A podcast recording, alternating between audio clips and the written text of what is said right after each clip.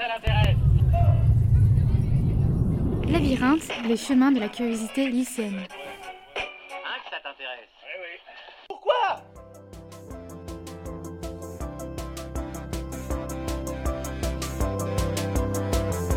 Bienvenue dans Labyrinthe, un podcast lycéen qui fait du lycée et de la société un véritable labyrinthe de curiosité.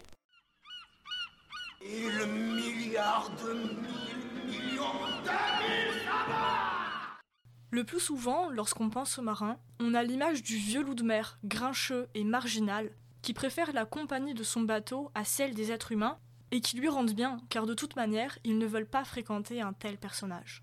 Il est certain que les marins sont des personnes solitaires, mais il est possible de se demander dans quelle mesure.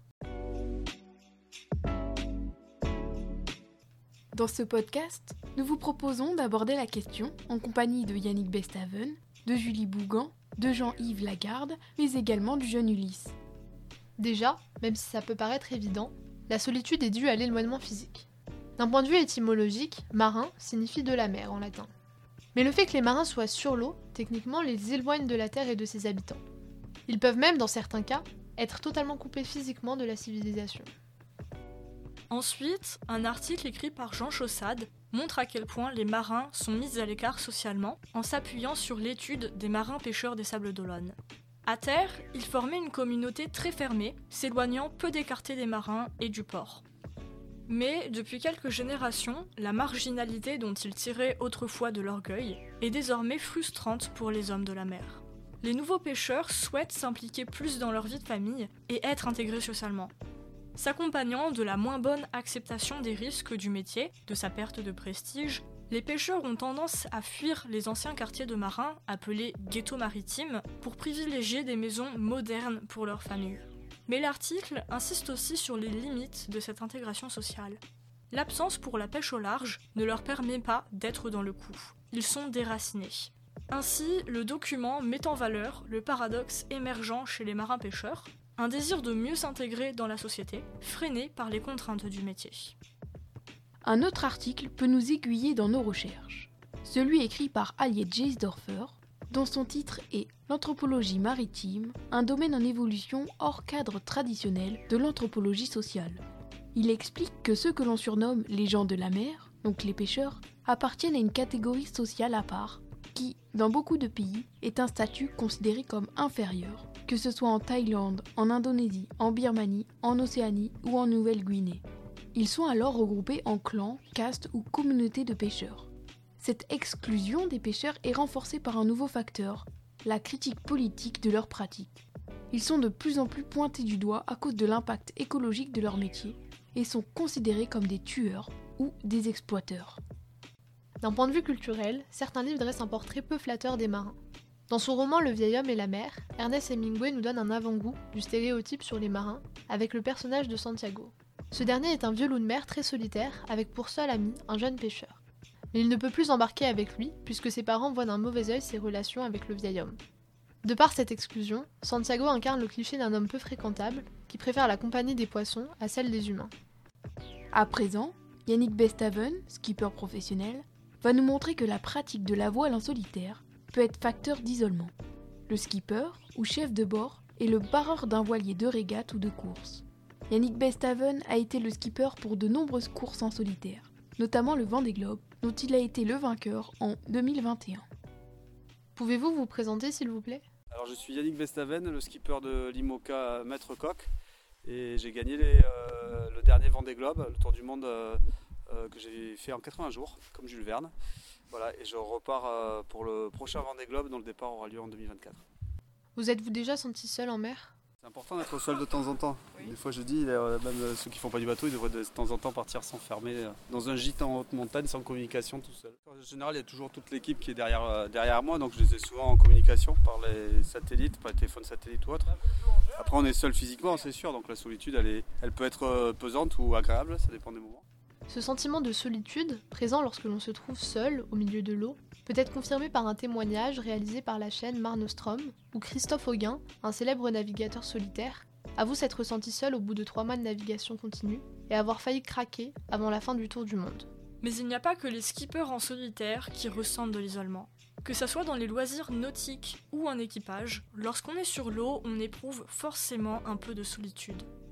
Pouvez-vous vous présenter s'il vous plaît? Je m'appelle Ulysse Lagarde, j'ai 10 ans, euh, j'habite à La Rochelle. Je fais de la voile depuis euh, deux ans à peu près, en optimiste à l'EVR. Bonjour, je m'appelle Jean-Yves Lagarde, je vais avoir 49 ans et je suis officier de la marine marchande. J'ai fait des études plutôt scientifiques, école nationale de la marine marchande, pour devenir capitaine de première classe de la marine marchande. Donc je m'appelle Julie, j'ai bientôt 45 ans, je suis maman de trois enfants. Ma vie professionnelle, elle a commencé par un parcours euh, scientifique. J'ai fait un bac scientifique et après je me suis orientée vers la marine marchande, donc au Havre et à Marseille. Euh, pour devenir officier de la marine marchande. Vous êtes-vous déjà senti seul en mer? Oui et non. Alors, euh, bah, parce qu'on est souvent en groupe euh, d'optimistes, c'est-à-dire on est plein. Voilà pourquoi non, on se sent des fois nombreux. Et oui, car des fois, les, quand les autres ils sont éloignés, que tu es seul dans l'eau, et puis qu'il n'y a, pas beaucoup de personnes dans le groupe de l'EVR, euh, bah oui, des fois. Euh, bah, bien sûr, parce qu'on est. On part. Euh, donc, moi j'étais sur des porte-conteneurs, donc en fait on partait euh, à peu près 2 à 4 mois et autant de vacances derrière, hein, par contre. Oui, obligatoirement, quand on embarque au long cours. C'est des embarquements qui durent longtemps. C'est trois mois. Moi, une fois, j'ai été coincé à bord. Je suis resté quasiment quatre mois à bord. Avez-vous le temps de vous préoccuper de la solitude? Sur un cargo, c'est euh, toujours facile à avoir parce qu'on n'est pas seul déjà. On est euh, une grosse vingtaine. On travaille la plupart du temps en équipe. Donc il y a toute la période euh, d'heures de travail où on est en équipe et de toute façon un bateau euh, ça travaille 24 heures sur 24. En effet, cette solitude demeure nuancée. Il y a tellement de choses à faire à bord que certains marins en oublient parfois ce manque et les outils de communication de plus en plus performants permettent de maintenir un lien social. La course du vent des globes vous a-t-elle paru longue? J'avais peur que ce soit long et j'avais amené des, plein de bouquins, j'ai pas eu le temps d'en lire un seul parce qu'en fait tout est passé très vite. Déjà j'étais happé par la, course et le classement de tous les jours. Et puis l'entretien du bateau, du bonhomme, et c'est en fait c'est passé très vite. Avec le recul, je me dis que dans, une vie, ça représente pas grand chose trois mois.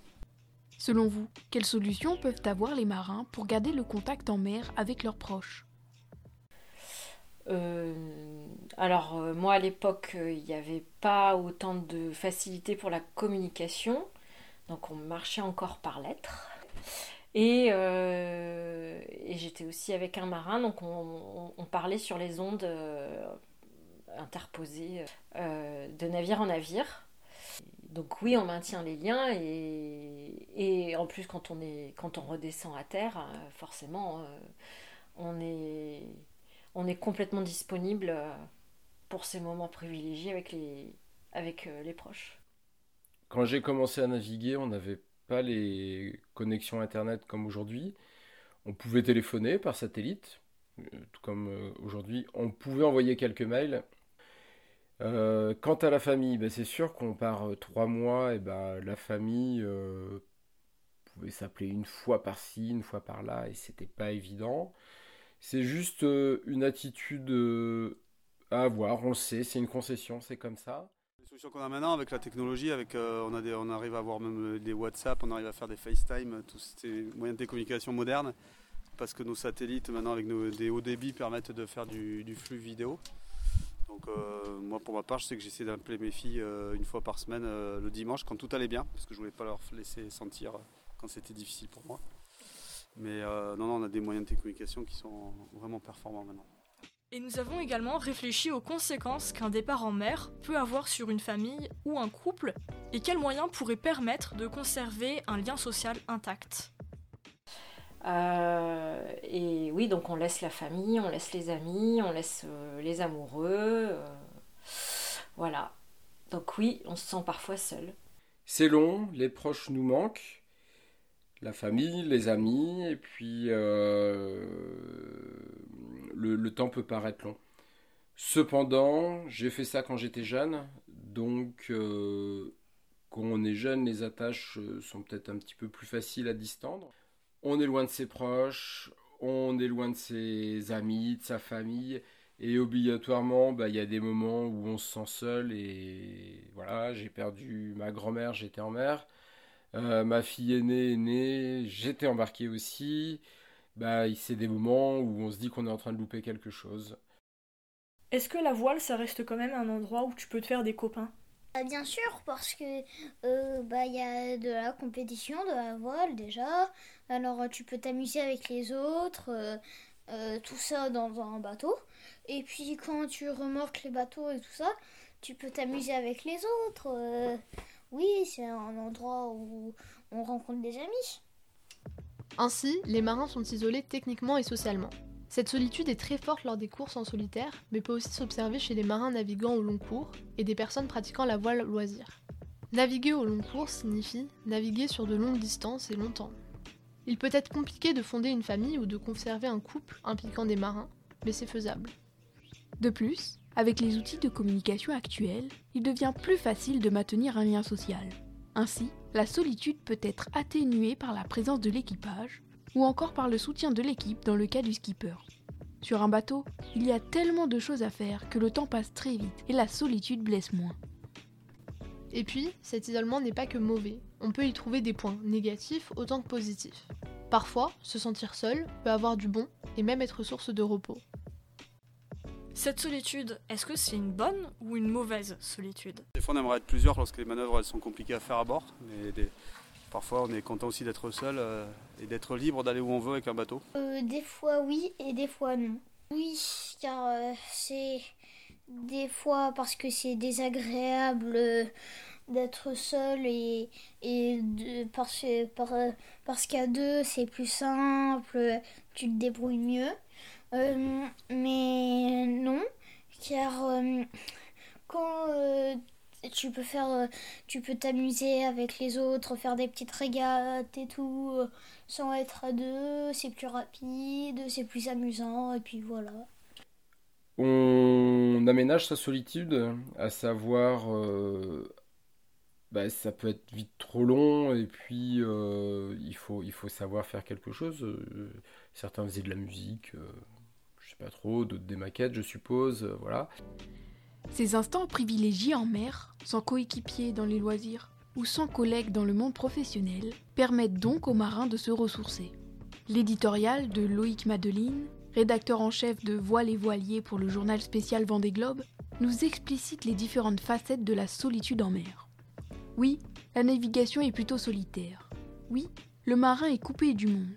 Mais il est selon lui important de garder en mémoire que c'est un choix de vie.